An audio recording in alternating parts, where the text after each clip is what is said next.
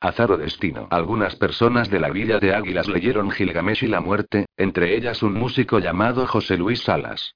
Con el tiempo, José Luis formó con dos amigos un grupo de música de cámara, y, cuando todos ellos se pusieron a la tarea de idear un nombre para el grupo, lo buscaron entre las páginas de Gilgamesh y la muerte, y eligieron el nombre de Lugalbanda, el padre mítico del rey Gilgamesh. A continuación compusieron sus primeros temas. Uno de ellos lleva por título Lugalbanda. Yo no sabía nada de todo esto. Apenas conocía a José Luis, excepto por el hecho de que participó como figurante en un mediometraje que rodé en Águilas en 1992, y que era precisamente una dramatización del cuento de la piedra resplandeciente.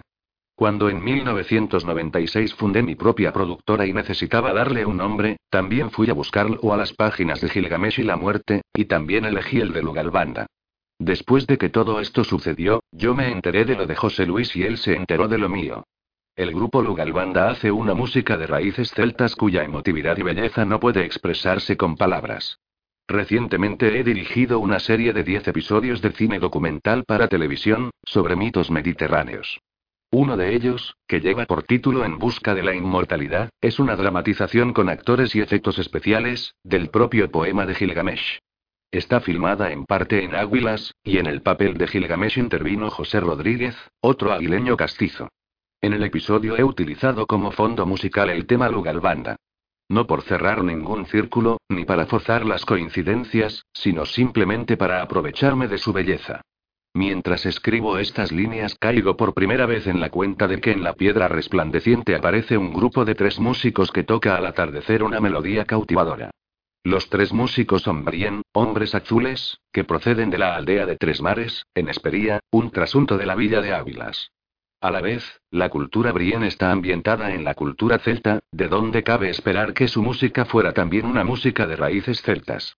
Y, por fin, el fundador de aquella cultura había sido justamente el dios Lugalbanda. No escribí esa parte de la historia influido por la existencia previa de los tres músicos locales que hacen música celta, puesto que la acabé en 1991, mucho antes de que naciera el grupo. Más bien parece que haya sido al contrario, como si los hechos posteriores se hubieran limitado a confirmar lo que ya estaba escrito. Pero, al mismo tiempo, todo lo que escribí sobre águilas y sus posibles mitos y sus lugares mágicos durante la Edad del Bronce no nació de la nada, sino de una semilla depositada en 1986, sin prisas, por Lorenzo Hernández Pallarés, otro aguileño impresionante, cuando me llevó a ciertos sitios y me contó ciertas cosas, que están solo insinuadas en el prólogo de El Príncipe Pálido. A partir de 1988 me dediqué a hacer en Águilas una extensa colección de fotografías de modelos vestidos a modo de la Edad del Bronce. Hombres con túnicas al borde de acantilados como los del cabezón negro, mujeres semidesnudas con el cuerpo bañado en aceite, en el interior de cuevas como las de Cala Reona. Al ver las fotos, era imposible no ponerse a imaginar la biografía personal de aquellos personajes, y así fue como les di un nombre y una historia. Arana y Arana, igual Gacela Gacela, la joven forzada a vivir su infancia oculta en el interior de un túmulo funerario, a imitación de la irlandesa de Irde. Gen Karamai, igual a la de Golondrina, la hija de Ali el mago, que daría a luz al héroe local. Y Dardorain, igual la plenitud de la diosa, el joven que arrebató a los hombres de bronce el secreto de la metalurgia. Las fotos y las biografías se transformaron en un documento llamado Informe sobre los y los hombres azules, la semblanza ficticia de una cultura histórica, en la que incluí las trazas de un idioma con un vocabulario y una gramática rudimentarios. No pasó mucho tiempo hasta que los personajes entraron en conflicto, las historias se ensamblaron unas a otras, y así nació la piedra resplandeciente. Una ficción nacida, como vemos, de la realidad. Curiosamente, el proceso es el inverso del que se sigue en el cine. Allí, uno imagina un personaje, un paisaje y una situación, y todo ello con suerte llega a convertirse en una realidad que se ve y se toca. Unos personajes le dan carne y sangre a lo que no eran más que ideas en la cabeza de alguien, y un director de fotografía se ocupa de que la atmósfera sea la que ese alguien había imaginado. En este caso, en cambio, los personajes reales, que podían verse y tocarse, fueron primero, y de ellos nació la historia. En unos aspectos, entonces, en la piedra resplandeciente, como en el príncipe pálido, la realidad y la ficción mantienen, por así decir, un diálogo amistoso. En otros, como el de las coincidencias en torno al nombre Lugalbanda y a la existencia de los tres músicos, la inspiración parece haber completado un viaje de ida y vuelta. Águilas me inspiró estas novelas, y un músico de Águilas se inspiró a su vez en ellas, aunque fuera en parte, para escribir uno de sus mejores temas. De todos modos, con esto no devuelvo a Águilas más que una parte muy pequeña de lo que he recibido de ella. Septiembre de 2001. José Ortega. La Casa del Humo y la Palabra. El cazador aún temblaba cuando penetró humildemente en la Casa del Humo y la Palabra. Se sentó intentando mostrar discreción ante los hombres ancianos y sabios, y guardó silencio. La atmósfera estaba cargada a causa del humo, y la apariencia de los ancianos era de gravedad. Barney, cuya voz es poderosa, invitó al cazador a repetir su relato, y el hombre tomó la palabra y dijo así. Ancianos nobles y sabios. Este es mi relato. Esta mañana me he internado cerca de la yegua blanca en busca de caza para mi familia. Cuando estaba acercándome a un ciervo he oído un ruido y me he detenido en seco. Enseguida he visto algo que me ha dejado paralizado. Un hombre de pelo rizado, tez morena y larga barba. Me horroricé y pensé en un extranjero. Nos hemos quedado mirando de modo desafiante y entonces, como tenía el arco preparado, le he disparado una flecha. El hombre cayó y Barney le animó a continuar. Explica qué pasó entonces. Acerté al hombre, pero y pero la flecha rebotó en su pecho, como si fuera de piedra y no le afectó lo más mínimo. ¿Es eso cierto? Preguntó el hechicero. Mi día es gris. Lo es, por la memoria de Borroja de Sauce. Respondió el apesadumbrado hombre y añadió. El vestido o la piel del hombre era rojiza y brillante. El cazador recibió permiso para marcharse, y la casa del humo y la palabra quedó sumida en un silencio pesaroso y desorientado. Las varadas de las hierbas aromáticas ascendían de los recipientes donde se quemaban, sin que nadie se atreviese a pronunciar la primera palabra. El joven miente, dijo un anciano al fin. Creo que los dioses han venido, añadió otro. Yo pienso que la felicidad de Esperia ha terminado, y quisiera que Borroja de Sauce estuviera aquí, completó un tercero. Los hombres ancianos y sabios quedaron desconsolados, presas de una melancolía incomparable, y fumaron en demanda de inspiración y consuelo, pues sabían que Borroja de Sauce, como los demás guerreros de la cofradía del bosque, pertenecían a la memoria del pueblo y hacía tiempo que habían ido en busca de sus padres. Capítulo 1. El extranjero. El mar frente a la playa Etel aún estaba azul y tranquilo, un día delicioso para la pesca. 1. Annie el mago arrojaba alegremente sus redes mientras canturreaba una música mitad canción mitad conjuro 2. Lene Nora Jura y Moka Arester Anara Nafarani Lene More Dilbai Kaar Moa Almede Verar 3. Allí era un hombre pequeño y vivaz. Su cabeza medio calva dejaba pasear largas y solitarias hebras grises y, aunque próximo a la vejez, sus ojos siempre estaban alegres. Junto a él, su hija pequeña, Gen Karamai, se entretenía en la proa de la pequeña embarcación mirando las aves marinas 4. De pronto, a un tiro de piedra mar adentro, vio una especie de tronco que flotaba a la deriva. Se quedó mirándolo fijamente, mientras el viento esparcía en desorden sus escasos cabellos. La cosa era más bien rara, pues los Brien aprecian mucho la madera y no se desharían de un tronco fácilmente. Por lo tanto, decidió remar acercándose hasta que pudo verlo con claridad. Se trataba de un tronco del largo de un hombre adulto que debía llevar muchos años a la deriva, pues se encontraba completamente cubierto de mejillones. Allí el mago, sin dejar de canturrear, frunció el ceño y mientras discurría decidió comerse algunos mejillones. Al hombre le gustaba hablar solo. Ah. exclamó. Ali es un mago viejo y los dioses lo han favorecido con un regalo para que él y su preciosa hija no pasen hambre. Ali se tragó dos o tres. Un. Sabían bien y, en tanto decidía que era aquello, bien podía arrastrar hasta su cueva el vivero que lo recubría. Lo fondearía en la playa y tendría una reserva de provisiones y vaya suerte. Pasó sobre el tronco, con gran dificultad, una lazada de esparto trenzado y lo remolcó con costosos golpes de remo hasta la playa, en cuyas reposadas aguas lo fondeó. Allí vivía en una cueva en el centro de la playa.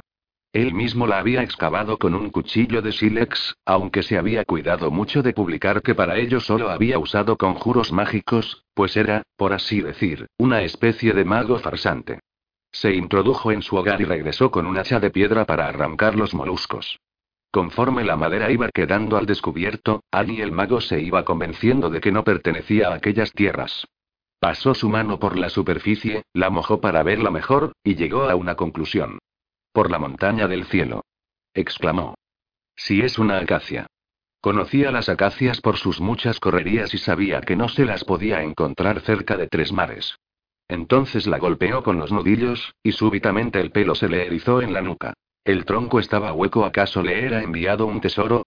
Quizá la diosa lo quería favorecer remitiéndole libros de sabiduría. No, no.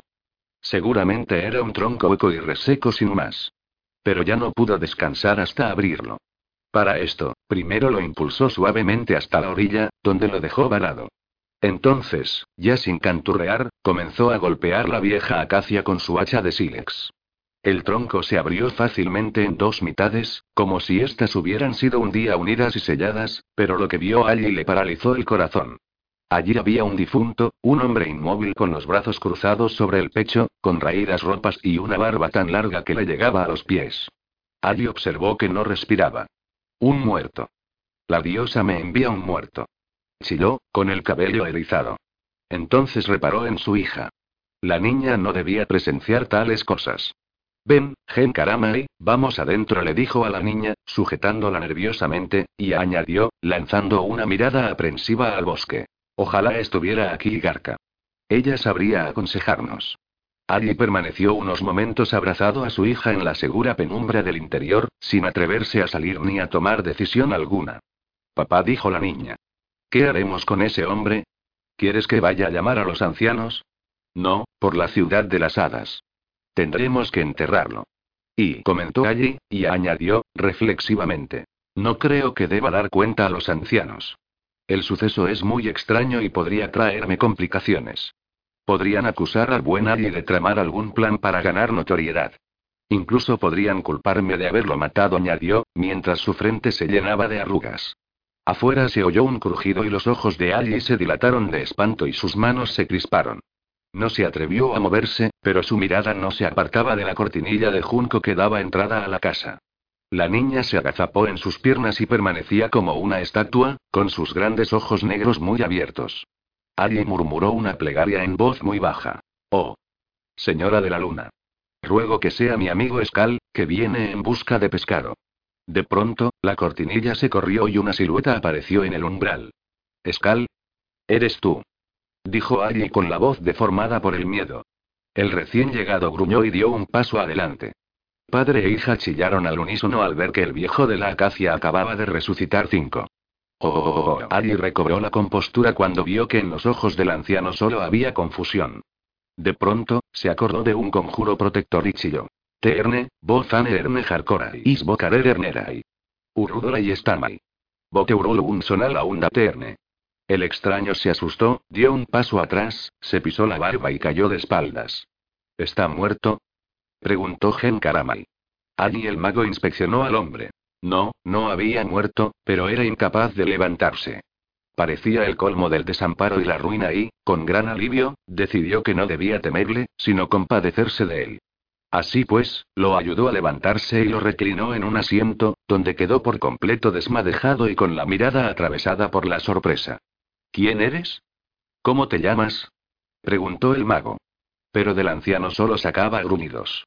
Al parecer no solo desconocía el idioma brien, sino también cualquier otra lengua. Y allí el mago hizo lo único que podía hacer. Tomar al hombre del brazo y llevarlo a la aldea, donde los ancianos decidieran qué se haría de él, pues no podía consentir que su buen nombre cayera en entredicho por un suceso tan sospechoso. Inmediatamente se pusieron en camino por la orilla de las playas, espantando con su paso el descanso de las aves marinas, que abrían vuelo en bandadas. También se cruzaron con dos o tres grupos de chiquillos de la aldea que iban a las calas de aguas claras en busca de erizos y que, al fijarse en el extraño aspecto del anciano, cambiaron de idea y siguieron a la pareja como una escorta chillona y preguntona. Al cabo de un tiempo se acercaron por el margen de una larga y última playa hasta un peñón rocoso que se introducía en el mar. Era el peñón de la tarde, uno de los dos grandes arrecifes que guardaban la bahía de Tres Mares, y desde su altura brotó inopinadamente un grito.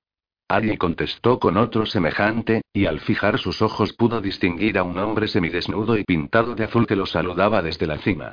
Era el vigía del peñón, que guardaba la seguridad de la aldea. La aldea de Tres Mares estaba situada también a la orilla de una gran playa, en una bahía bordeada por los dos peñones siete. Sus chozas de adobe, ramaje y piedras, eran redondas y resaltaban en el paisaje como una explanada llena de setas. Las correrías de los niños y el humo que se alzaba de los hogares y los hornos proporcionaban una agradable sensación de seguridad. Apoyadas al costado de las chozas se secaban algunas pieles y por todas partes colgaban calabazas llenas de agua o grano. En los bordes de la aldea y junto a la orilla del mar, había grandes hileras de pescado colgado, ahumándose sobre fuegos alineados. Allí llegó allí, y causó sensación con su entrada en compañía del anciano, pues nunca se había visto un extranjero en el país, tanto menos uno tan estrafalario como aquel. Así que hombres y mujeres siguieron a allí y al anciano. La comitiva se presentó delante de la vivienda del más noble de los ancianos, y gritó. Sal y escúchame, oh Barney el venerable, pues traigo ante ti un prodigio. El venerable se mostró ante Ali. Se trataba de un hombre de avanzada edad, vestido con un taparrabos de cuero más bien raído y adornado con pendientes de conchas marinas y un estropeado pectoral de arcilla.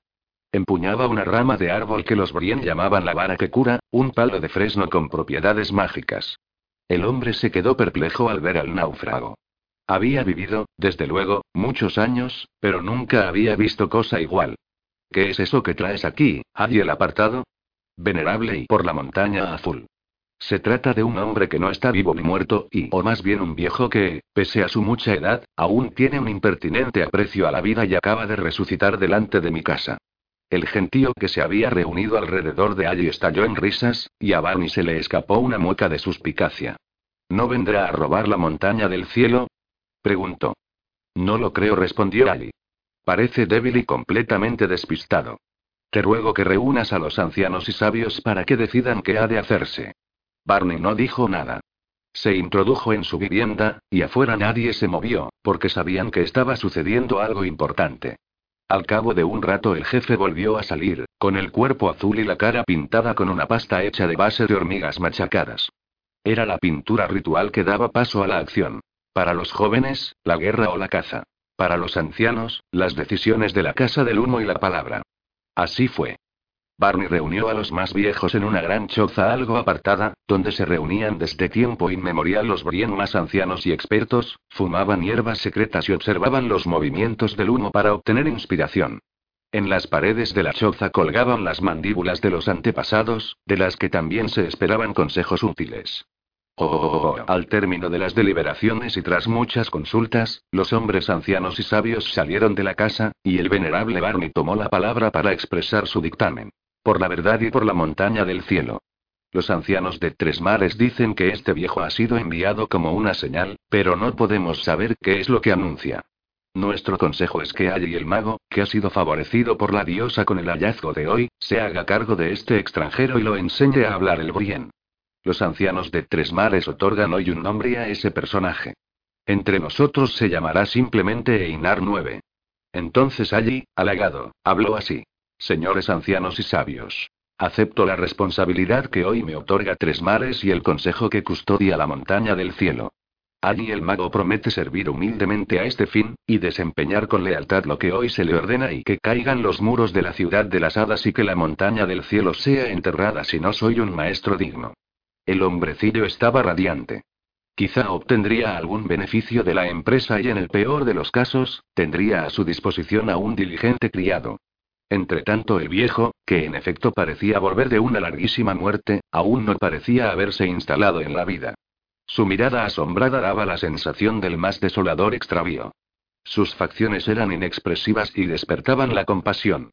Pero esto no contuvo la euforía de allí, y así fue como el mago, con sus impacientes pasos, y el viejo, con sus torpes movimientos, se retiraron hacia Etedaún, la playa en forma de herradura donde allí vivía apartado de todos, dedicado a la pesca y a los hechizos, y entregado a la crianza de su hija y al amor de una extraña mujer, la extranjera a la que llamaban Igarca. Oh, una vez allí, allí se dirigió al recién bautizado Einar Diez en términos solemnes. Bien, querido Einar dijo. Serás mi huésped y mi pupilo. Te prevengo, sin embargo, de que mi magia es poderosa y, si por casualidad trataras de sorprenderme, si fueras tú un espíritu encarnado, has de saber que el viejo allí siempre está alerta. El anciano no cambió su expresión. Vamos, dijo entonces Allí enérgicamente. ¿Ves cómo los alrededores de la cueva están sucios de restos de pescado? Límpialos. El viejo no movió un músculo. No parpadeó, y allí se sintió molesto por su mirada fija. Empezaba a convencerse de que no podría usarlo como criado. Antes debe comer. Intervino Gen Karamai. Ali la miró furibundo y elevó la voz. Ya es un gasto y no aporta nada. Y como veía que no sacaría nada del viejo, resopló y desapareció para consolarse en sus quehaceres. La niña, sin hacer caso a su padre, hirvió un poco de pescado, le retiró las espinas cuidadosamente y lo machacó hasta hacer una pasta. Entonces ofreció al anciano esta papilla repitiendo. Comida. Esto es comida. El viejo comió, y por primera vez en aquel largo día la expresión vino a su rostro. Y para demostrarlo, repitió sorda y guturalmente. Coimida.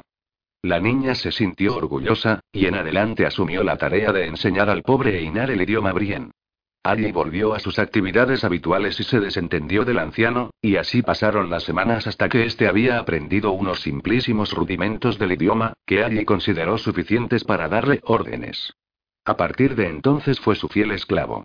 Un día, pensó que en todo mago tener un discípulo era una nota de distinción, y quiso enseñarle unos trucos mágicos. Ahora te enseñaré cómo hacer hechizos, le dijo. Verás, hace tiempo que no llueve. Para conseguir atraer la lluvia en primer lugar hay que valerse de un animal que participe de la naturaleza del agua y ¿se te ocurre alguno? Einar lo miró con ojos vacíos. Bueno, una rana dijo allí, carraspeando. En segundo lugar es preciso bañar a la rana con agua y entonar determinados cánticos propiciatorios. Este procedimiento, de apariencia sencilla, es muy poderoso si se repite durante nueve días. Entonces empezarán a formarse nubes en el cielo y acabará lloviendo once. Para ilustrar sus enseñanzas, Ali procedió a ejecutar cuanto había dicho. Tomó la rana, practicó todos los gestos necesarios, y recitó. El cielo se vuelve negro, el hacha de rayo golpea la cúpula, en la espesura cae la lluvia, el agua baja por las laderas, el agua es un torrente ruidoso. Al repetir la ceremonia insistentemente durante los días sucesivos, vieron cómo las nubes del cielo aumentaban hasta que, al término del noveno, una fina llovizna pareció caer. Entonces los ojos del mago se volvieron saltones como los de un pez y, lleno de orgullo, exclamó, alzando sus renegridas manos hacia la lluvia. ¿Lo ves? Si se repite la ceremonia guardando todas las prescripciones se conseguirá esta excelente lluvia y del mismo modo, si deseas alejarla, has de tomar un animal solar. Por ejemplo, un gallo, y depositarlo en el centro de cuatro fuegos. Después pronuncias el conjuro y ¿qué te ha parecido? 12. Einar emitió el gruñido inexpresivo que Ali ya conocía. Este compuso un gesto benevolente y ansioso. ¿Te consideras capaz de intentarlo? preguntó. No. Acertó a murmurar el hombre. Debes probar. Insistió allí, y añadió, mintiendo teatralmente.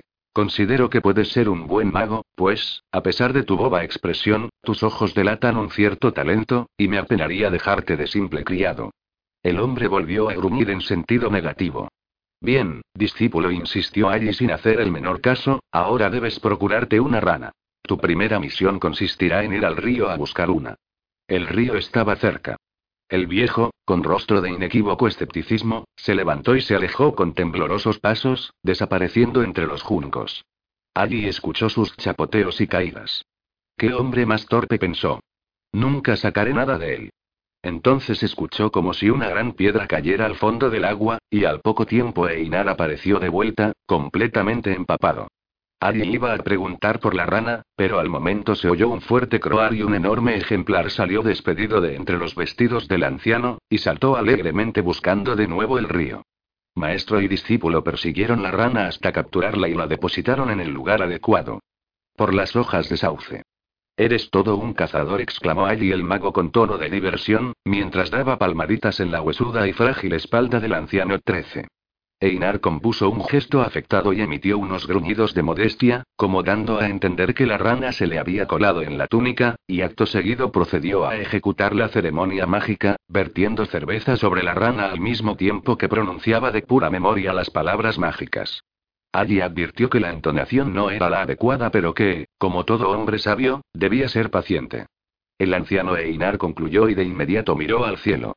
Allí miró también. No sucedió nada. Allí miró entonces al viejo y le sonrió.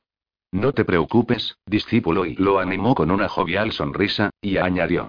Ya verás cómo siguiendo mis enseñanzas conseguirás triunfar. Y ahora pasemos adentro, pues empieza a oscurecer y se levanta frío. Tomaremos una infusión caliente y te contaré algunas historias instructivas. Así lo hicieron. Allí entró primero, divertido y sonriente, y Einar se arrastró tras él, cabizbajo y con el atribulado rostro rumiando confusión. Entonces allí, sentado cómodamente en el banco corrido de piedra, se dispuso a narrar a su pupilo las mejores historias de su repertorio. En cierta ocasión dijo, exhibiendo una sonrisa excitada y mostrando, por lo tanto, los grandes huecos en su dentadura, llegué a conseguir mucho prestigio. El hijo del jefe estaba enfermo, nadie podía curarlo. Entonces, tras el fracaso de todos los curanderos, fui llamado y llevé mi tambor. Comencé a tocarlo y bromi. Se oyó de pronto al exterior, y el ruido sacudió la choza. Alguien miró a Einar. ¿Te haces el gracioso? ¿Me estás imitando acaso? El extranjero miró también a allí, pero con ojos de desamparo. Entonces volvió a escucharse el bramido. Bromi. Era un trueno. En la calva de allí, los escasos pelos grises se pusieron tiesos. Por la señora. El rayo golpea la cúpula del cielo. El rayo golpea la cúpula del cielo exclamó, repitiendo las palabras del conjuro. Se precipitó a la boca de la cueva. En el exterior la luz había bajado considerablemente, una bandada de nubes se arremolinaba en el cielo, tejiéndose y destejiéndose como gordas serpientes grises, y de inmediato comenzó a llover. Allí estaba desolado. Entonces volvió la mirada a Einar. Por las hojas de sauce. Clamó. ¿Qué has hecho y? ¿Cómo has conseguido y? Pero el rostro del viejo seguía inexpresivo. Entretanto, en la cueva, la techumbre de arenisca empezó a dejar pasar gruesas goteras por todas partes, y allí, completamente desesperado, salió de su vivienda y desapareció en el diluvio. Gen Karamai, gritó asustada. Papá, ¿y a dónde vas? A buscar un gallo. Se oyó la voz de Ali. De lo contrario, la hazaña de este desgraciado nos hará morir ahogados. Oh, oh, oh, cuando el pobre Ali regresó, estaba empapado, y sus piernas, salpicadas de barro hasta la cintura. Había robado un gallo en tres mares, pero este también presentaba un aspecto remojado y deplorable, y no servía en absoluto para la ceremonia propiciatoria. Finalmente, se retiró a un rincón oscuro, desde donde gruñó y maldijo durante toda la noche. Llovió la noche entera, y el día siguiente con su noche y toda la semana, sin interrupción. Los campos no eran sino lodazales, los caminos no eran practicables, las casas de adobe de tres mares se debilitaron y algunas se hundieron. Pero, por encima de todo, la gente comenzó a temer un nuevo diluvio y se preguntó qué hemos hecho. ¿Cómo hemos ofendido a los dioses? Los magos se reunieron, los sacerdotes deliberaron, los ancianos discutieron. Pero las oraciones no fueron escuchadas, los ritos fracasaron, la desolación y el pavor se extendieron por toda la comarca. Y la lluvia no cesaba ni se debilitaba. Al fin allí fue llamado a la casa del humo y la palabra, y, a la vista de tan alto protagonismo, no desaprovechó la oportunidad de salir beneficiado. Así, haciendo repetida exhibición de los huecos en su dentadura, dijo. En efecto, hombres ancianos y sabios, habéis hecho bien en acudir a mí, pues solo yo, Ali el mago, puedo poner remedio al problema que nos atemoriza. Yo, el mejor mago de la aldea. Los ancianos no creían una palabra, pero estaban asustados, y pidieron al supuesto mago que movilizara sus habilidades para salvar al país. Una vez en su morada, indicó al extranjero. Mira. Ya que eres tan hábil, haz el favor de devolvernos el sol. El anciano de la barba cenicienta tomó el gallo que aún guardaba allí.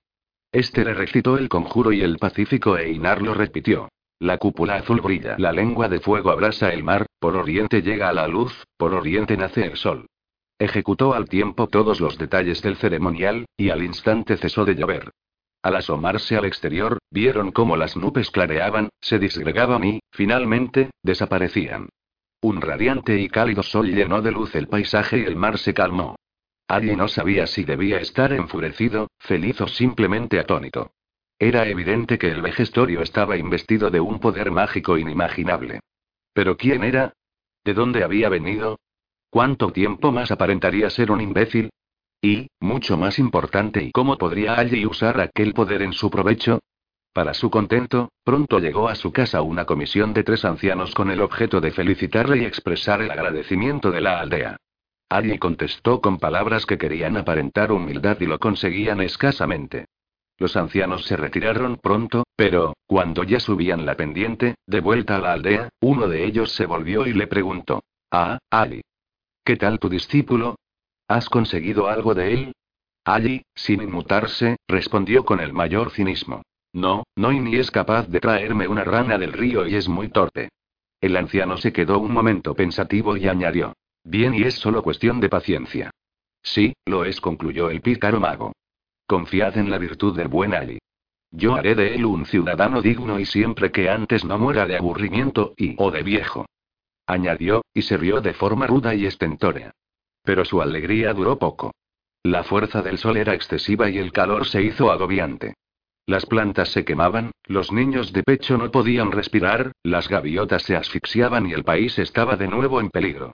Los ancianos, más bien soliviantados, volvieron por tanto a presentarse en la playa Etelaun. Ali, ¿no te has excedido en tu conjuro? Dijeron. Líbranos de tanto calor, pues de otro modo moriremos. Allí, mirando a todos lados y a ninguno, trastabilló.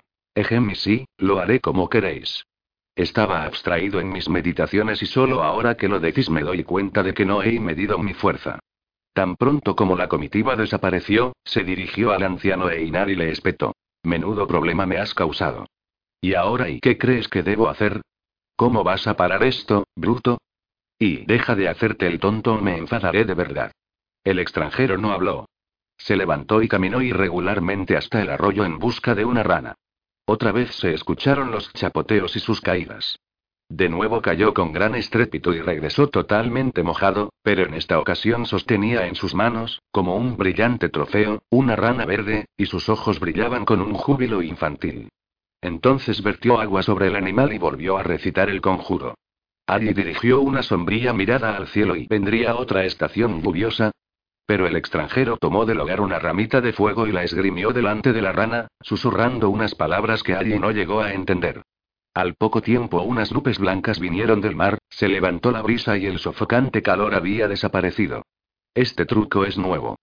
Chilló allí. ¿Cómo lo has aprendido? Y como Einar se encogió de hombros, el mago se exasperó y comenzó a zarandearlo y a lanzar maldiciones contra él y su tranquilidad. Pero de pronto se quedó parado, con la mirada fija en un punto detrás de Einar. Soltó la presa y relajó sus crispadas facciones. Igarka había vuelto. Oh, oh, oh, cuando era más joven, allí había llegado a ostentar mucho prestigio entre los Brien, pero había cometido una grave falta y por esto había sido expulsado de la aldea y vivía en la playa Etelaun. El pecado consistió en repudiar a su esposa para unirse con una mujer torva y extraña, una extranjera que había llegado a Tres Mares unos años atrás, embarcada en una de las naves que exploraban las costas de Espería. La extranjera se cubría con un manto oscuro, y sus ojos se abrían en unas como cavernas que había bajo sus cejas. Decía ser sacerdotisa de un reino muy lejano llamado Ispayan, y había estado unida al célebre Perk, el jefe de los guerreros de las Islas del Mar, aquellos hombres de aviesas intenciones que frecuentaban las costas Brien y tanteaban a las aldeas intentado asentar colonias. Al desembarcar, y por motivos oscuros, ella abandonó a Perk y buscó la amistad de los Brien, hasta que impresionó y al decir de muchos, embrujó al apasionado allí e hizo que repudiase a su mujer Brien, que más tarde murió en extrañas circunstancias. El pueblo nunca se lo perdonó. En cuanto a Ibarca, los Brien toleraban su presencia, pero bajo una manifiesta hostilidad, porque temían que fuese una enviada del rey de aquel supuesto reino de Hispan, una enviada encargada de sonsacar a los Brien sus secretos, el emplazamiento de los grandes yacimientos de metales, y, sobre todo, el de la montaña del cielo, el lugar santo de los Brien. La mujer tenía un nombre impronunciable y por eso le dieron uno, y a causa de su torvo aspecto la llamaron Igarca 14 y permitieron que conviviera con alguien su destierro de Ertelaún, pero no que hiciera correrías por el país, ni mucho menos que se acercara al lugar sagrado. Pero ella se las arreglaba para ir y venir a su antojo. Decían que podía convertirse en ave nocturna o en animal del bosque, y de hecho se ausentaba a menudo, pero tan sigilosamente que nadie la vio nunca fuera de la playa Ertelaún. Oh, pronto volvieron los ancianos para agradecer el nuevo servicio de Ali. Le trajeron un cerdo, pasteles, un collar de cuentas marinas y otros regalos. Y cuando se fijaron en Einar el Tranquilo, que, en honor a su apelativo, estaba en un rincón, recibiendo baños de sol y con la mirada fija en un punto indefinido del horizonte, se interesaron de nuevo por él. El viejo parece tonto, pero es listo, contestó diligentemente Ali. Ya sabe que lluvia significa lluvia y sol, sol. Eso no es mucho, dijo uno de los ancianos. Debería aprender más rápido. Queremos examinarlo dentro de un mes para comprobar sus progresos. De lo contrario, tendremos que retirarte la tutela. Ali quedó preocupado. El náufrago tenía algún tipo de poder incontrolado y él debía velar para que permaneciera incontrolado y también para que Einar no aprendiera a hablar ni hiciera más progresos. Solo así podría aprovecharse de su magia y hacerla pasar como propia. Pero no sabía cómo hacerlo. Si el viejo no aprendía a hablar, el consejo le retiraría la tutela, y otro en su lugar le enseñaría y revelaría a todos sus trucos y falsedades. Ali regresaría al último escalón de la categoría de los magos y no podría soportar la vergüenza. Pero si Einar aprendía a hablar, se emanciparía y podría contarlo todo. Entonces se le ocurrió algo realmente brillante y perverso. Hijo mío le dijo, no sé quién eres, pero me he decidido a ayudarte y te voy a enseñar a hablar. Todos los días de la próxima lunación nos dedicaremos a que aprendas nuestra bella lengua. Y para demostrar que su incapacidad de aprender era debida a alguna deficiencia y no a la culpa del maestro, le enseñó un vocabulario por completo trastocado, donde luna significaba perro, arco significaba manzana y así sucesivamente. De este siniestro modo alteró todas las palabras del idioma y confundió a Einar de tal manera que al poco tiempo este hablaba la jerga propia de un loco. Al cabo de un mes, según había quedado dicho, Einar hubo de ser presentado en la casa del humo y la palabra. Los dos emprendieron muy temprano el camino de la aldea y, una vez allí, se personaron ante los hombres ancianos y sabios y allí solicitó el uso de la palabra. El extranjero quiere mostrar su agradecimiento por haber sido acogido favorablemente en nuestra comunidad, anunció satisfecho. Einar, efectivamente, se adelantó y, atropelladamente, dijo con sus acostumbrados sonidos guturales. Escarameo archidoncio ordentució. Los viejos no reaccionaron y se miraron unos a otros con desconcierto. Por favor, habla más claro, dijo Ali. Einar, por tanto, añadió, a modo de explicación. Es por vuestro marítimo alcornoque, por tanta hierba nostálgica. Por los nudos de tantos cangrejos verdes. Un viejo se agitó entonces y gritó. Albricias. ¿Acaso has hecho de él un poeta? No contestó Ali felizmente. Está loco. Estoy encargado por haber movilizado vuestro vigoroso bigote con mis rasposas almejas, terció Einar. Sí, está loco, admitió un anciano, y los demás asintieron con un murmullo de aprobación. Ali no cabía en sí de gozo. Aquello era su consagración y quiso regodearse. Hombre, di algo para despedirte. No tengo menos que escarbar. Quedo a vuestro encinar tercamente recogido y si recabáis algún tocino no dudéis en bañaros en follaje y añadió, a modo de remate. Trapimendas landocurvas. Gracias, gracias, murmuraron todos a coro, e hicieron señas indicando que el examen había terminado. Entonces alzó la voz el sufrido Barney, y dijo gravemente. Ali el mago, aunque este hombre es un inútil y sin duda una carga para ti, los hombres ancianos y sabios te piden que te quedes con él algún tiempo más, hasta que podamos decidir su destino. Ali, después de una teatral tosecita, descompuso un poco el gesto y dijo en tono declamatorio. Venerables autoridades. Ved a este pobre hombre y necesita a un amigo, a un padre. No puede valerse por sí mismo, pues seguramente su cabeza fue golpeada por la coz de una cabra el día de su nacimiento. Pero me he encariñado con él y os pido que me permitáis liberar a la comunidad de esta carga empleándolo a mi servicio. Conmigo no le faltarán comida y calor, y me ayudará marchando al monte a coger hierbas y haciendo para mí otros encargos menores, lo único al alcance de su despreciable intelecto. ¡Cuánta generosidad! exclamó Barney con auténtico alivio. En verdad te concederemos lo que pides con mucho gusto. Ve en paz y da cobijo a este infeliz. Ali el mago saludó por última vez y se marchó muy alegre, seguido de cerca por el hombre. En el poblado, según la costumbre Brien, comenzaba a escucharse la música de innumerables instrumentos de viento. Así, haciendo música, rezaban los Brien todos los días en la hora del crepúsculo, porque a esta manera creían contribuir a la armonía del mundo. Ali caminaba silenciosa y ansiosamente, rumiando sus planes. Pero cuando estaban a mitad del camino, el tranquilo Einar se dirigió a él. Ali. ¿Qué quieres, pupilo? preguntó el mago, extrañado porque el extranjero no solía pronunciar su nombre. Einar carraspeó y luego preguntó en perfecto y fluido Brien. ¿Por qué me has hecho hablar así delante de los ancianos? ¿Es que el idioma que me has enseñado es algún lenguaje sagrado?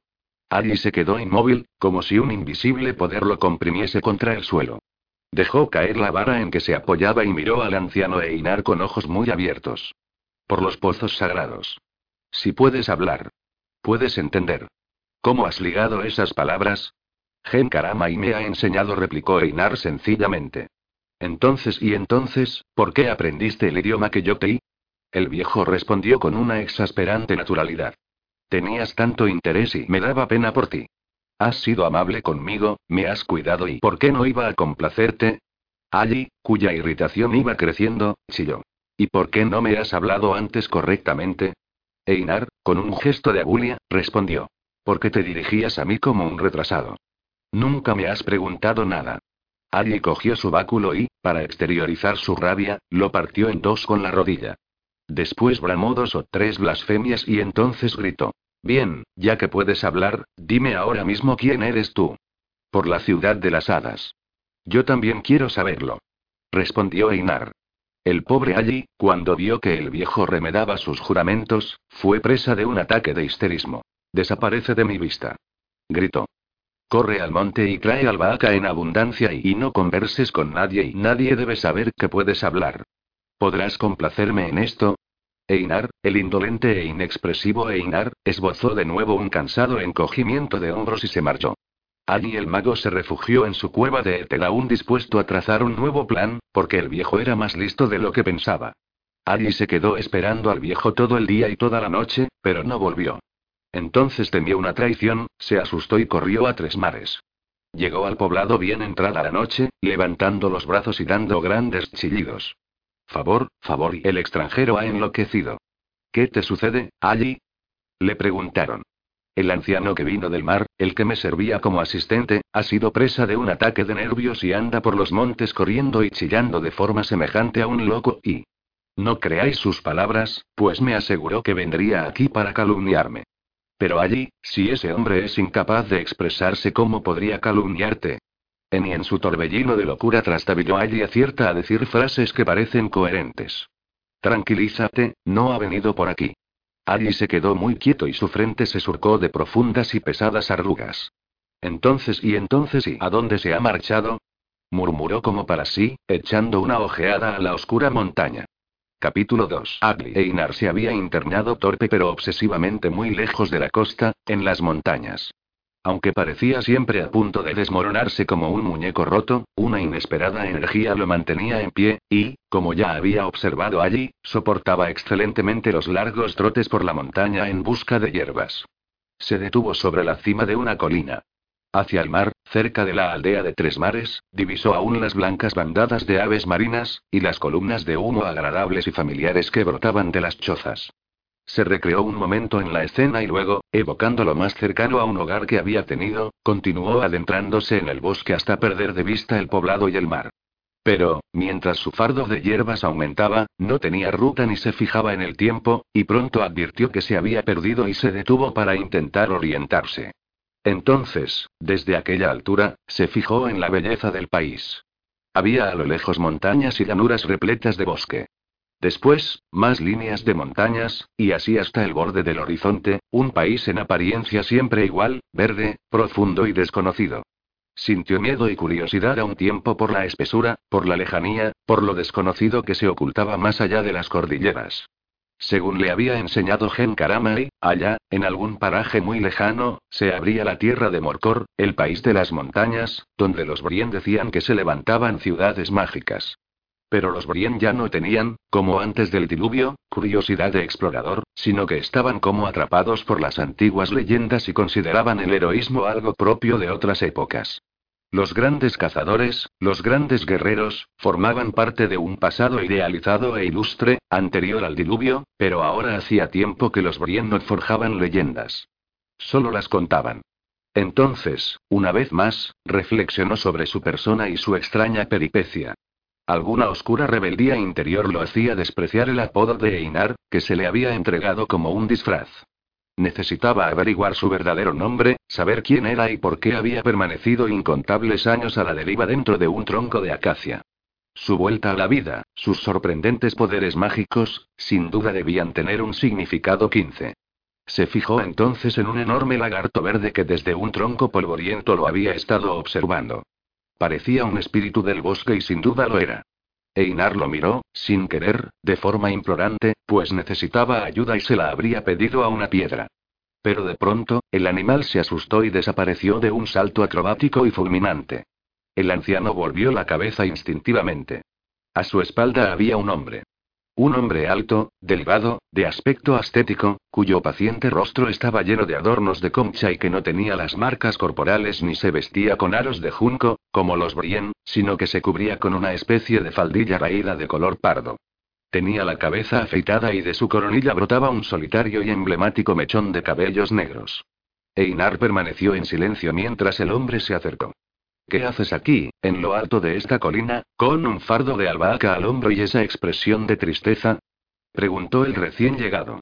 Einar, sin perder tiempo, y de forma conscientemente enigmática, respondió. Intento saber quién soy. El hombre aparentó turbación.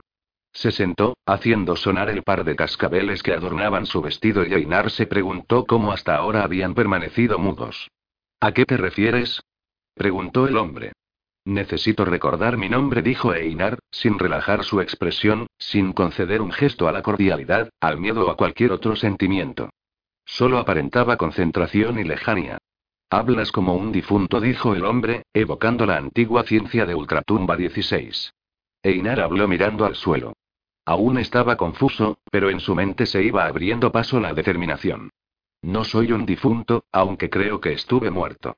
Ahora me llaman Einar, porque soy un extranjero en este país y... ¿Y tú? No pareces bien, dijo, mirando de repente al hombre, a su mechón solitario de pelo y a sus cascabeles. Soy Adli el chamán, y vivo en Morcor, replicó el hombre, intentando desplegar una especie de sonrisa.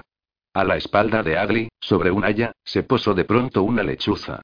Einar experimentó al verla una suerte de repentina crispación, pero no le dio importancia y continuó la conversación. ¿Qué es un chamán?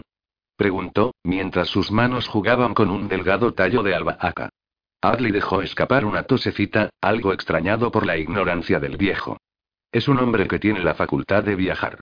Los chamanes viajamos espiritualmente a las regiones prohibidas. El cielo y el infierno. La lechuza presenciaba la escena con llamativa atención.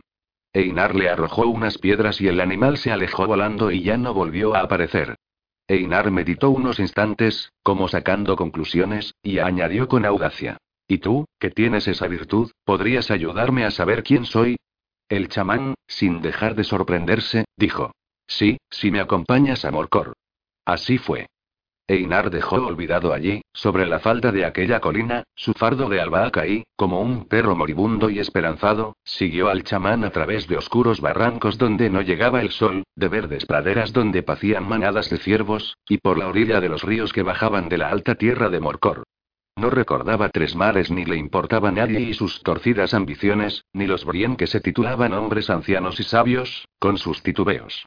Solo dedicó un último pensamiento de cariño a la pequeña Gen Karamai, que le había enseñado el idioma y las costumbres Brien, pero luego la olvidó y se concentró en sus propias esperanzas.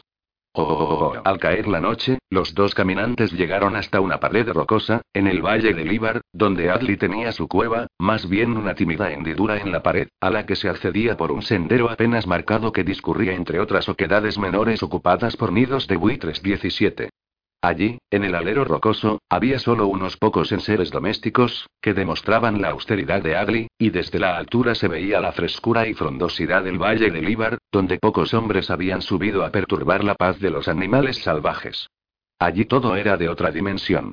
Los árboles eran más corpulentos y la misma altura de los barrancos causaba escalofríos. Los chamanes, dijo Adli, podemos abandonar nuestro cuerpo y así viajamos al cielo o a los infiernos.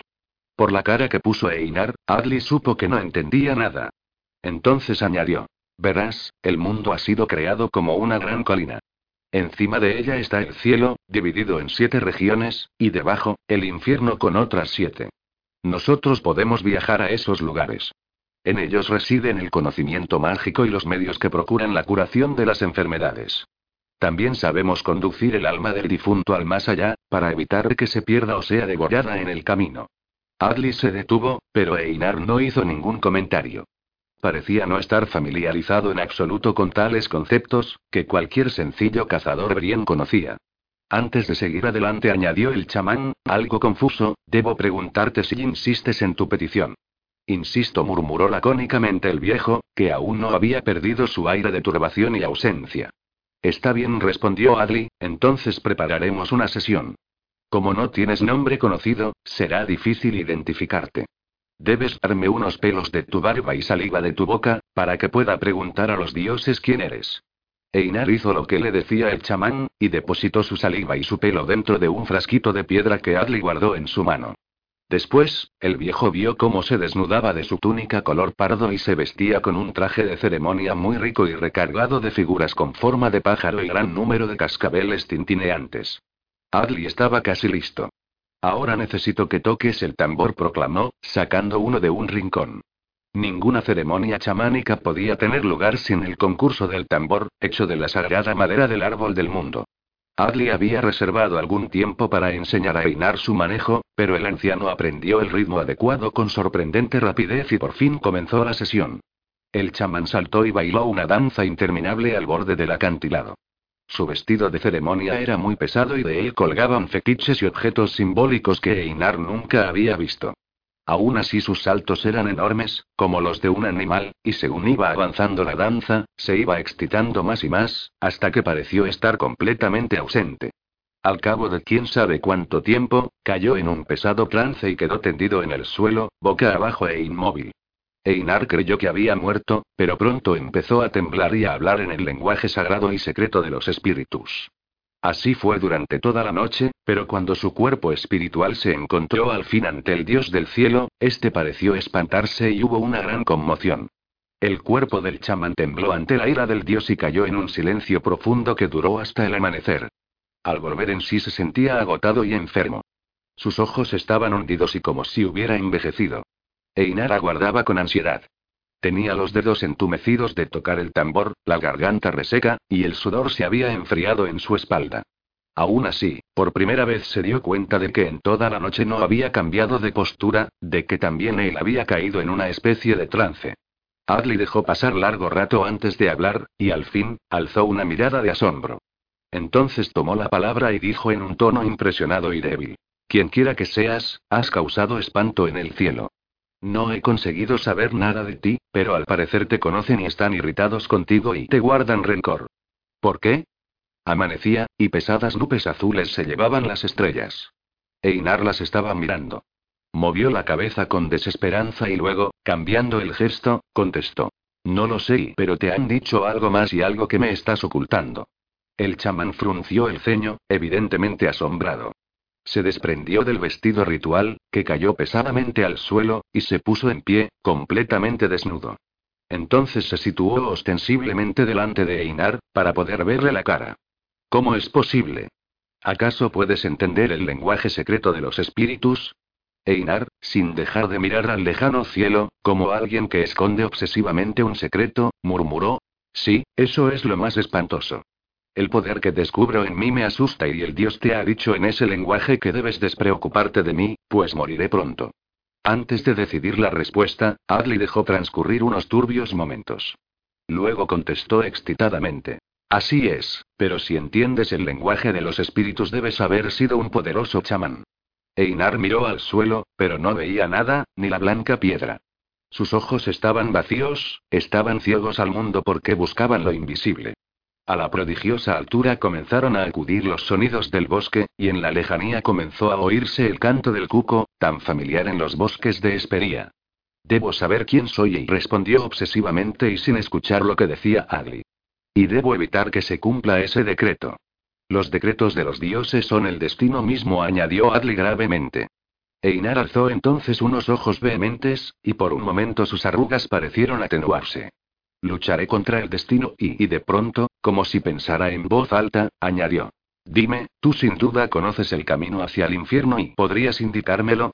Adley lo miró compasivamente, y algo defraudado. Tras aparecer a sus ojos como una especie de gran iniciado, el anciano rompía aquella impresión con una niñería. Pero comprendió su prisa. Era viejo y carecía de tiempo para aprender. Entonces contestó suavemente. Se necesitan años de ejercicio para llegar a ser un chamán que viaje y no, no y no me refiero al ejercicio, lo interrumpió el viejo, sino al camino mismo. Esta salida exasperó a Adli. ¿El camino? Estás equivocado, no has comprendido nada. Se trata de un viaje espiritual que solo pueden hacer los espíritus. Tu cuerpo quedará aquí. Pero el viejo estaba tan empecinado como quien carece de razón, como quien no escucha. A modo de premonición, el sol apareció en el valle, hizo brillar las copas de los árboles más altos y resplandecer las alas de las grandes aves que merodeaban en la cercanía. Mi cuerpo vendrá conmigo y solo quiero que me indiques dónde empieza el camino y qué obstáculos encontraré en él. Su obsesión turbó a Adli. Sin duda el anciano sabía algo más de sí mismo de lo que había dicho. Si no supiera quién era no se atrevería a tan temible empresa. Si te pones en viaje desaparecerás tragado por los espíritus que acechan. A menos y recapacitó el turbado Adli. A menos que te confíe el gran secreto. Pero creo que no estás preparado. Por primera vez el viejo pareció dejar atrás su indolencia, y, por un corto instante, una especie de relámpago inundó de vida su expresión. Estoy preparado. exclamó con rotundidad casi juvenil, al tiempo que se ponía en pie con sorprendente agilidad. Adley se dirigió a un rincón, recogió una espada metálica, parecida a las de los hombres de bronce, y la entregó a Einar. Entonces toma esta espada y deja que duerma bajo el agua del arroyo. Así empezarás a comprender el secreto. Einar, sin entender lo más mínimo, hizo lo que le decía el chamán. Bajó del acantilado y en mitad del bosque buscó el arroyo cuyo murmullo había estado escuchando toda la noche y dejó la espada en el agua. Después, volvió a subir a la cueva, donde Adley ya dormía y, desde su balcón en la roca, esbozó una triste sonrisa, y se entregó a un sueño lleno de anhelos. Oh, al día siguiente, los dos hombres, después de recuperar la espada y envolverla en paños húmedos, dejaron el valle del Ibar e iniciaron un larguísimo viaje, adentrándose en territorios cada vez menos poblados, un penoso viaje hasta el borde mismo del océano, el lugar donde la tierra se acaba. Los dos hombres se detuvieron como espíritus sombríos a la orilla del océano verde e inmenso. Era la playa del extremo del mundo, un lugar deshabitado e inquietante, solo frecuentada por los espíritus, donde brotaba del suelo un sentimiento opresivo, una suerte de tristeza. Adley dijo entonces. En este lugar termina la tierra de los vivos. Los hombres que vosotros llamáis hombres de bronce creen que el infierno está en algún lugar de Espería, pero ignoran la existencia de este océano. El reino mágico está más allá, hacia el crepúsculo 18. ¿Cómo podré llegar a él? preguntó Einar, con la mirada fija en el horizonte. Será preciso construir un barco, explicó el chamán. Oh, eso nos retrasará.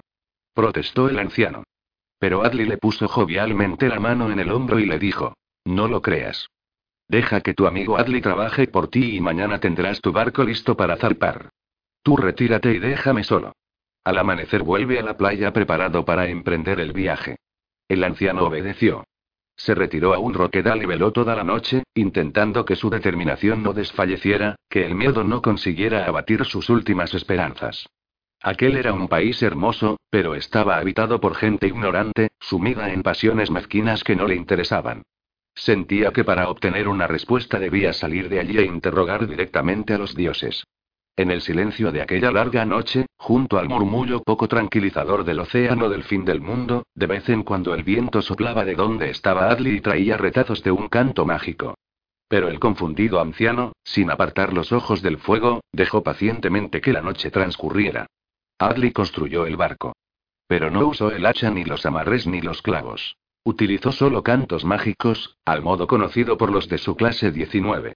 Los troncos se tronchaban, descortezaban y cortaban con sus cantos. La madera se torneaba y las piezas se ensamblaban con sus cantos. Al amanecer del día siguiente, Einar apareció en la playa y vio ante sí un barco pequeño, con un solo palo, la popa y la proa alzadas y trazadas con signos que representaban los siete cielos y los siete infiernos. Pero parecía el barco más viejo del mundo, un cascarón a punto de zozobrar. ¿Este barco es tu obra mágica? dijo evidentemente defraudado. Adley no se inmutó. Se rió amplia y confiadamente y dijo: No te dejes engañar por la apariencia o por tu propia ignorancia. Este barco es el único capaz de viajar al otro mundo. La tierra de los espíritus es un lugar de muerte y no sobrevivirás si no tomas la apariencia de un muerto. Escucha ahora el gran secreto que aún no te he revelado. En el más allá todo es al contrario que en la tierra de los vivos, lo muerto está vivo, la luz se hace oscuridad, un barco de cuadernas podridas es un gran navío en aquel mundo, y una espada herrumbrosa se vuelve como nueva. Solo conociendo este secreto conseguirás sobrevivir 20. Einar le dirigió una mirada sorprendida. No te entiendo, susurró, ante lo que consideraba un evidente absurdo. Allí todo es contrario a nuestro mundo, siguió Agli. Los vivos ven, pero los espíritus son ciegos. Por eso te detectarán a causa de tu olor. Deberás eliminarlo frotándote el cuerpo con estas plantas. Adley le entregó unos manojos de hierbas. No hablarás ni harás ningún ruido para que los espíritus no te oigan. De lo contrario serás devorado. Tampoco comerás la comida de los espíritus, pues te volverías uno de ellos, perderías la memoria y ya no regresarías. Y finalmente, para luchar, necesitas una espada herrumbrosa, que allí será fuerte y sólida 21. ¿Cómo hallaré esa espada herrumbrosa? Aquí la tienes, dijo Adli, sacando de su manto una espada de bronce cubierta de verde orín. Esta es la espada vejez, la que tú hiciste dormir bajo el agua en Morcor. Úsala bien. Einar las tomó en sus manos, pero ahora el chamán sacó unas hojas de abedul donde había escritos unos signos. Toma también estas hojas y antes de que se sequen memoriza los nombres que hay en ellas. Son el secreto mejor guardado de la ciencia de Ultratumba. Los nombres de las puertas del infierno y de sus guardianes. Einar tomó la espada en sus manos y dirigió una nueva mirada a su barco, turbado por un misterio que crecía y no podía desvelar. Aceptó su frágil herencia, una espada a punto de deshacerse, unas hojas de abedul medio podridas y un navío dispuesto a zozobrar al menor revés, y se confió a ella y a los absurdos consejos de Agli, pues era lo único que tenía. Oh, oh, oh, Einar se hizo a la mar. El barco aparejaba una vela negra y su aspecto era gastado y desvaído, como si estuviera cubierto por la niebla. En cuanto a él, su estampa era la de un náufrago o la de un auténtico fantasma, y parecía a punto de morir. No solo por sus raídas ropas azules y su rostro ritualmente oscurecido con pintura, sino a causa de su propia confusión, de su propio miedo. El día estaba cargado de nubes y Einar comenzó a alejarse de una costa cuyas rocas y arbustos le parecieron preñados de melancolía. Y sin embargo eran su despedida del mundo, lo único alegre y vivo y lleno de criaturas que vería en su extraño viaje. En la playa, la delgada figura del chamán semejaba a un ave marina. No se movió hasta perder de vista la embarcación en la infinita y turbadora lejanía del mar de Occidente. Y el navegante también perdió de vista la costa y se quedó solo. Soplaba un débil viento y aparejó las velas de forma adecuada, procurando mantener siempre el sol a su izquierda y disponiéndose a iniciar su aventura 22. Entonces, en mitad de aquel inmenso océano verde, se encontró al fin solo, y tuvo libertad para desatar sus inquietos pensamientos. ¿Por qué el chamán lo había engañado? ¿Por qué motivo había preparado los acontecimientos para embarcarlo en este viaje? No, su nombre no era Agli, o al menos no el único. Durante su viaje, lo había espiado cuando a medianoche, creyéndolo dormido, se alejaba del campamento y conversaba con una lechuza. Y, aunque no había alcanzado a distinguir sus palabras, la lechuza le llamaba por el nombre de Ninsubur y Ninsubur. ¿Dónde había oído antes esa palabra? Su sonido hacía que se le erizara el pelo en la nuca. No parecía bien y sin embargo le resultaba familiar. En algún mundo, en algún momento de su vida anterior, había conocido a Esninsubur 23. Evidentemente, a su alrededor se tejía una conspiración, pero ahora nada podía hacer. Solo adentrarse en el lejano crepúsculo y jugar aquel papel mientras le conviniera, aparejar bien las velas y prepararse para lo desconocido. Oh, fue un viaje calmado, silencioso, inquietante. Pronto dejó de ver gaviotas y un día tras otro, sus ojos se clavaban en los crepúsculos que el sol formaba delante de la proa. Tarde tras tarde quedaba en una especie de trance al momento en que el sol concluía su camino en el cielo y se hundía en el mundo inferior, para iluminar a los difuntos en su viaje de regreso a Oriente. Allí, en aquel misterio, encontraría una respuesta, y los peligros no le importaban. Era bien inoportuno resucitar a una edad tan avanzada como la suya, ya próximo a la muerte natural. Este despertar debía tener una razón, quizá tenía una misión que cumplir, o bien quizá todo era fruto de un caprichoso e inoportuno azar. Transcurrieron los días. El mar era igual, el viento no cambiaba, y el viaje comenzó a hacerse tedioso y las cortas provisiones a menguar. Pasaron dos semanas, y las condiciones no variaron, hasta que una noche el mar empezó a agitarse y notó un viento por poniente que atacaba la proa y creció y creció hasta producir un pequeño temporal. Había venido súbitamente, y parecía la voluntad de un dios. Entonces presenció algo único. Una tormenta seca y silenciosa, en la que blancas y esponjosas nubes parecían chocar con otras negras y pesadas, y en el inmenso cielo resplandecían los truenos, y los rayos se asomaban de unas nubes a otras, de modo que el cielo estaba permanentemente iluminado. Fue un espectáculo sobrecogedor, como si en lo alto se librara una batalla. Pero ni una gota de agua cayó para liberar al cielo de aquella tensión. El barco se detuvo por efecto del viento contrario y comenzó a ser devuelto a levante, a su procedencia. Einar no podía dominar el timón ni las velas, y era imposible celir. Con sus pobres rudimentos marineros, lascaba y jalaba febrilmente las escotas sin resultado hasta que se desprendió de ellas y renunció a todo. La tormenta había cesado y las nubes negras se contraían ahora en el cielo. El viento se hizo helado y el barco era rápidamente precipitado hacia la costa de Espería, hasta que Einar sintió una punzada de fracaso y rabia. Su rostro se oscureció como el día, sus ojos apagados de pronto desprendieron chispas y lleno de cólera gritó una palabra, una palabra desconocida, una palabra que nunca había oído y olvidó al instante. Su palabra calmó el temporal. El viento de poniente cesó de forma tan rotunda que él mismo sintió miedo. Las nubes negras se detuvieron y parecieron empalidecer. A continuación, la vela se inflamó de nuevo y un suave viento del este comenzó a impulsar la embarcación hacia su destino, y el rumbo ya no sufrió variación. Einar estaba agotado y asombrado, pues no podía recordar la palabra que acababa de pronunciar y ¿acaso algún dios propicio había escuchado su protesta? Navegaba al amparo de los espíritus, que acercaban su nave al más allá. ¿Qué misterio era aquel? Pero ahora todas las respuestas estaban próximas, pues en la lejanía del oeste distinguió la desafiante y amedrentadora imagen de la tierra de los espíritus. Capítulo 3. Ereshkigal. La playa no le pareció un lugar siniestro, solo apartado y silencioso. El sol seguía oculto tras una gruesa pantalla de nubes, el ambiente era gris y las aguas tenían una calma siniestra.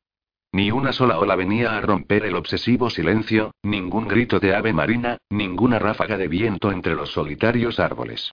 Solo entonces se fijó en la transformación que había sufrido su barco. Como había asegurado el chamán, ahora tenía la apariencia de una soberbia embarcación. Einar saltó a tierra y no vio ni escuchó nada. Delante de él se desplegaba una espesa niebla y decidió que tenía que entrar en su interior. Caminó, pues, con toda la firmeza posible para sus viejos huesos, y se internó en la neblina, pero a medida que avanzaba, ésta se espesó y se hizo más gris y sucia. De pronto escuchó ruido y se asustó. Era como un batir de alas, como un rumor de pájaros. Y al avanzar un poco más se vio inmerso en un universo que lo dejó paralizado. Eran miles de aves, aves grandes, pequeños pájaros, aves de las marismas de largos cuellos, pájaros del mar de plumajes blancos, todos ellos elegantes pero siniestros, deambulando sobre la tierra y alzando el vuelo, posados sobre las ramas de los árboles secos y en los peñascos, apareciendo y desapareciendo en la inmensa nube blanca. Sintió miedo, pues, aunque nada lo amenazaba, la escena encogía el corazón.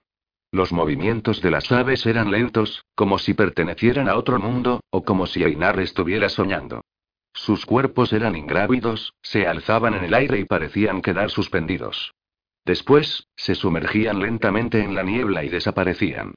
Todo parecía lejano, y sin embargo sobrecogedor. El lugar hervía de vida, pero no era alegre. Estaba lleno de movimiento, y sin embargo era más atroz que la quietud de la tumba. Estaba cuajado de sonidos, pero más inquietantes que el silencio más ominoso. Einar sintió el irreprimible deseo de regresar a Espería, pero al volver la mirada no vio más que pájaros y niebla gris, niebla cargada de polvo y un vacío oscuro más allá. Se había vuelto a perder y estaba inmensamente solo en aquel mundo de pesadilla. Así pues, avanzó entre las aves, sin saber qué dirección debía tomar y asombrado de que alguien o algo no lo atacara. Viéndolos de cerca, comprobó que los pájaros no eran como los otros pájaros, y que en sus ojos había una expresividad especial, una especie de anhelo. Entonces, entre los juncos de la marisma, creyó ver a un hombre. Se acercó a él temblando de emoción, pero su presencia era más siniestra que la de las aves. Vestía de oscuro y estaba totalmente pálido, con el pelo muy largo y desaliñado. Aguardaba silenciosamente al pie de una barca de doble proa, negra y alargada, apoyado sobre una larga vara de perchar que se hundía en el légamo del pantano que allí mismo se abría. El barquero no habló, sino que lo miró hostilmente. Einar le preguntó: ¿Eres un dios o un difunto? La voz del hombre, como un quejido, parecía venir de muy lejos. Soy un barquero, el barquero de las aguas de la muerte. Dime, barquero, ¿qué hay más allá? Allá están todas las respuestas, pero ni yo mismo las conozco. Mi destino es pasar las almas de los muertos. ¿Me llevarás al otro lado? No, pues solo los difuntos pueden entrar en el más allá. Los vivos deben mantenerse alejados y esperar su momento. Yo ya he estado muerto, pero no fui enviado aquí. ¿Cómo puede ser tal cosa? Estuve muerto o dormí sin sueños dentro de un árbol. El rostro del barquero se contrajo con un rictus violento, y por un momento toda su expresión se deformó. ¿Tú eres el brotado de la acacia? Einar asintió con un gesto cansino y entonces el barquero chilló como si Einar fuera el portador de una epidemia. Aléjate de mí, hombre de pelo rojo. Tú eres la abominación de los inmortales. Einar no entendió. Sin duda, el barquero lo confundía. Mi pelo no es rojo, sino gris. Pero el barquero insistió. Estaba espantado. No, tú eres el enemigo del pelo rojo, aquel contra el que he sido advertido. No pasarás al reino de los espíritus. Las protestas del desválido Einar cayeron en el vacío. El barquero alejó el bote de la orilla y se perdió silenciosamente en la laguna. Einar regresó a la marisma, entre las aves, amparado por una niebla que le calaba los huesos. En su mente solo había un pensamiento. Tenía que conocer el nombre del barquero. Oh, vio un resplandor difuso y se llenó de esperanza. Anduvo hacia él con los pies metidos en la marisma, pero parecía como si la luz se alejara, y solo después de mucho tiempo se detuvo delante de una casa ruinosa, de muros negros, que se alzaba como un santuario en los pantanos. Penetró en el interior y siguió un pasillo de piedra negra, estrecho y polvoriento, que le llevó a una enorme estancia. En el centro se sentaba una anciana vestida de forma miserable. El techo, las paredes, todos los rincones, estaban repletos de jaulas de junco, jaulas grandes y pequeñas con pájaros prisioneros. La anciana misma estaba ocupada anudando los juncos de una nueva jaula. Pero cuando Einar entró, lo saludó un clamor de pájaros y la vieja elevó hacia él un rostro besudo y amarillo con una mirada helada. ¿Qué estás haciendo en el pantano? ¿Qué buscas en la casa de los pájaros? Sobre el lugar se hizo un horrible silencio mientras la anciana no retiraba del visitante sus ojos airados. Einar retrocedió, sobresaltado, cuando, a su lado, un pájaro lo llamó desde su jaula. Dile que has traído una espada, le aconsejó el pájaro con voz humana. Einar probó suerte y, adoptando un tono amenazante, exclamó: He traído una espada. La mujer esbozó una sonrisa siniestra. No se movió de donde estaba, junto a su asiento, en pie, en mitad de la estancia, como una caña seca. ¿Sí? Enséñamela. Quiero verla. Vienen aquí muchos héroes con relucientes espadas que al entrar en el país de la muerte se cubren de orín. Entonces Einar desenvainó la espada que debía estar cubierta de orín, y de pronto se encontró con una espada de bronce brillante y fuerte, como recién salida de la forja, y ante su reluciente brillo retrocedió la hechicera y se ocultó entre las jaulas más grandes. Vete. ¿Qué quieres de mí? Chilló desde su escondrijo. Dile que me libere, dijo el pájaro. Libera a este pájaro. Ordenó Einar, sin comprender muy bien qué pasaba. La mujer asomó su rostro una vez más. Imbécil. No es un pájaro, es un espíritu que pretende huir de la tierra de los muertos y no lo permitas. Pero Einar ya había conseguido ventaja y no iba a retroceder. Sí, lo permitiré y luego te mataré. Chilló, intentando que su gesto con la espada fuera lo más terrible posible. Entonces la anciana se calmó y adoptó un tono resignado. Murmuró un conjuro entre dientes, y a su ritmo los nudos de la jaula se deshicieron. El pájaro voló por la estancia y abandonó alegremente el edificio. ¿Y ahora? ¿Qué más quieres? dijo ella desde su rincón. Dime el nombre secreto del barquero, dijo Einar firmemente. La mujer se sentó de nuevo, exhausta y confundida por todo lo que pasaba. Está bien, y el nombre es Crantar 24, dijo, y esta revelación fue saludada por el inmenso estruendo de cientos de pájaros. Einar se dio por satisfecho y salió de la ruinosa mansión. Pero cuando llegó a la marisma, los pájaros libres también lo saludaron con cantos y aleteos. No sabía si en verdad eran almas fugitivas o espíritus que aguardaban su entrada en el reino de la muerte. No sabía si lo estaban festejando o amenazando.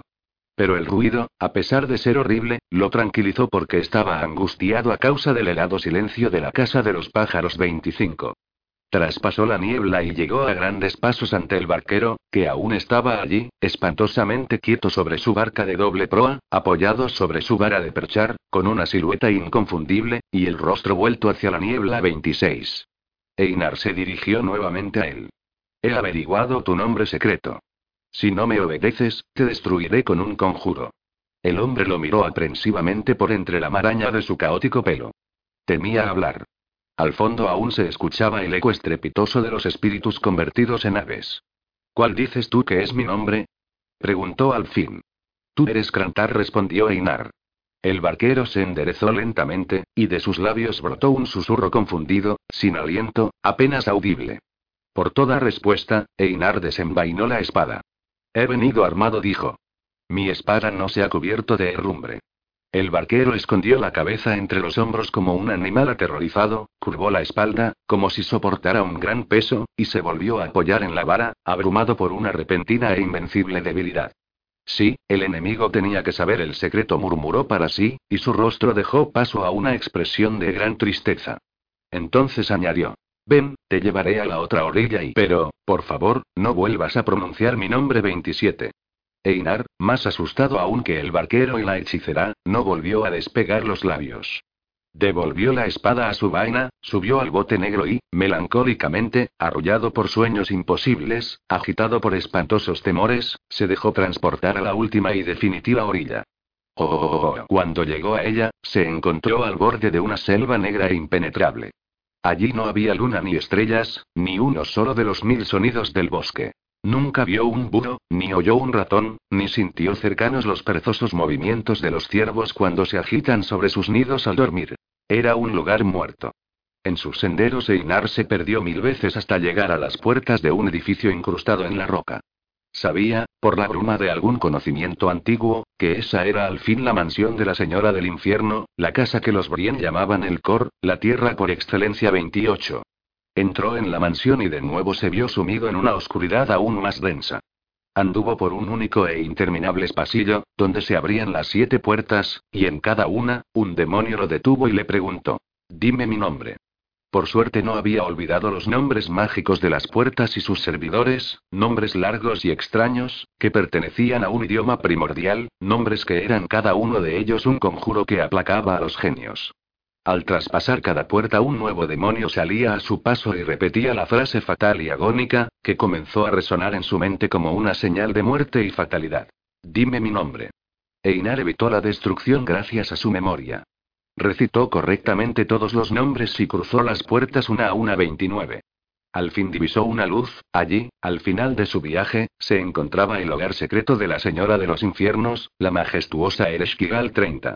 Oh, allí estaba ella, presidiendo una sala lóbrega de piedra negra, pero llena de esplendor, sentada en un trono de oro, ataviada con vestiduras negras y calzada con sandalias de bronce 31 y rodeada de los personajes de la corte de los infiernos.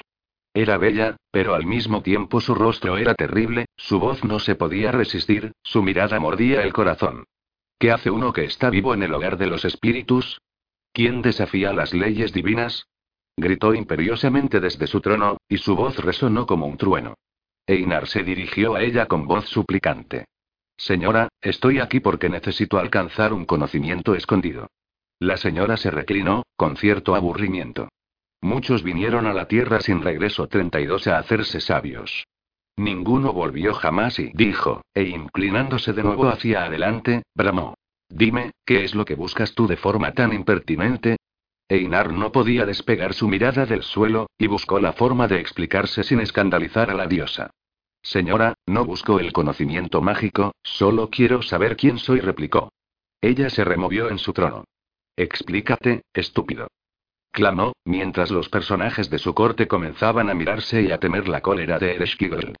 Einar, al cabo de su largo viaje, al borde de sus fuerzas, al límite de su resistencia, habló entre sollozos. Señora, no sé quién soy. No sé qué madre me dio a luz. No sé en qué tierra nací. No sé quién fue mi padre. No sé dónde están mis recuerdos y este es el conocimiento que deseo alcanzar. Ella pareció calmarse. Se reclinó de nuevo, lo examinó con ojos escrutadores y preguntó con curiosidad, casi con dulzura. ¿Qué es lo que sabes de ti? Einar reflexionó unos instantes, como tratando de acopiar recuerdos, y explicó. Sé que fui hallado en una caja de madera que flotaba en el mar. Sé que mi barba era larga y gris. Sé que fui adoptado por una tribu de hombres del bosque.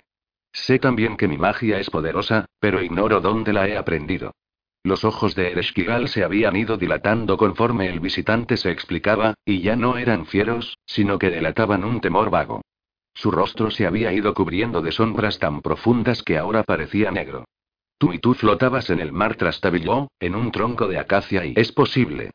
Einar, maravillado de que Ereshkigal mostrara la misma vacilación que el barquero y la vieja del pantano, respondió torpemente. Así debe ser y lo recuerdo. Ereshkigal se puso en pie. El visir de la reina, los personajes de la corte de los infiernos, el demonio Namtar 33, apenas podían creer lo que veían. Estaba descompuesta, aterrorizada, parecía a merced de alguna fuerza superior fatal e invencible. La diosa chilló, abriendo descomunalmente los ojos. Tú, la semilla de la destrucción. Einar la miró estupefacto. Ella añadió, ahora en un tono más bajo, que se fue haciendo mortecino, y como afectada por un fuerte dolor. Tú y la herramienta de la muerte. El anciano estaba mudo de asombro. No tenía en absoluto contestación a estas imprecaciones y cómo la propia diosa de la muerte le dirigía tales palabras. Apenas podía soportar un momento más tanta incertidumbre, tanta sorpresa inexplicada. Pero entonces, la actitud de la señora cambió por completo y su voz se hizo dulce. Dime, visitante, ¿deseas comer conmigo? Su repentina amabilidad resultaba patética y Einar recordó los consejos del chamán. Ereshkigal parecía asustada y sin duda querría perjudicarlo. Por lo tanto, declinó la invitación. Pero la astuta diosa de la muerte, prescindiendo de la voluntad del anciano, hizo una señal y en la estancia apareció una sirvienta. Traía una bandeja con un bol de brillante oro que contenía tres manzanas también de oro 34. La diosa tomó una en la mano y la ofreció a Einar. Toma la comida de los dioses y sé inmortal, dijo, al tiempo que desplegaba una amplia y asustada sonrisa. Einar la miró con aprensión y luego se fijó en los presentes. Se dio cuenta de que en la sala la ansiedad era general. No, no comeré, contestó. Esto confundió a la diosa, y Einar vio cómo sus venas se hinchaban y su rostro devolvía morado. Puesto que rechazas mi regalo, muere entonces como un simple hombre. Lo lamentarás a su tiempo. Chilló, dejándose llevar por la ira. Pero el viejo, completamente obsesionado, no se dejó intimidar e insistió. ¿Quién soy yo? Dime quién soy yo. La diosa dudó. Durante un instante, todos los presentes creyeron que se disponía a hacer una gran revelación, pero al cabo, cambió de actitud. Se sentó de nuevo en su trono, ordenó que retirasen las manzanas de oro y respondió serenamente. No eres demasiado peligroso y no debes saber nada de ti. Si te digo quién eres, los dioses del cielo acabarán conmigo. Sin embargo, te señalaré con un regalo. Ella descendió de su trono y salió de la estancia. Einar la siguió hasta un pantano, en el que la diosa hurgó hasta encontrar algo que luego puso en sus manos. Era un trozo de madera podrida de aliso. Este es el regalo que te hace la diosa del más allá. Tómalo y abandona el reino sin tardanza, dijo Ereshkigal. Einar estaba completamente abatido. Evidentemente el regalo, que parecía un desafío a su ingenio, no le satisfacía. Pero no sabía cómo administrar el horror que su presencia había causado a la diosa. ¿Por qué me dejas ir? ¿No es esta la casa sin regreso? Preguntó al fin. Las paredes del reino son de bronce 35, pero no pueden retenerte, dijo ella con resignación, y añadió. Sería inútil obligarte a permanecer aquí e intentar hacerte esclavo, porque tu destino es más fuerte que mi voluntad. Pero no desees saber quién eres. Ahora, regresa al mundo. A su tiempo, lo que haya de ser, será. Einar se quedó mirándola, aún más confundido y obsesionado. Entonces Lantar, el demonio de la enfermedad, lo sujetó de nuevo por las muñecas, y Einar sintió una angustia intensa, como si estuviera a punto de morir. Lantar se lo cargó al hombro y él, como un fardo sin forma ni voluntad, se dejó llevar dócilmente y se sumió en una duermevela llena de pesadillas. Recordó solo retazos de imágenes. Recordó las velas de su extraño barco. Recordó que su velocidad era sobrenatural, que surcaba el aire. Recordó palabras de Namtar antes de dejarlo en la costa de los espíritus, sobre la cubierta de su embarcación.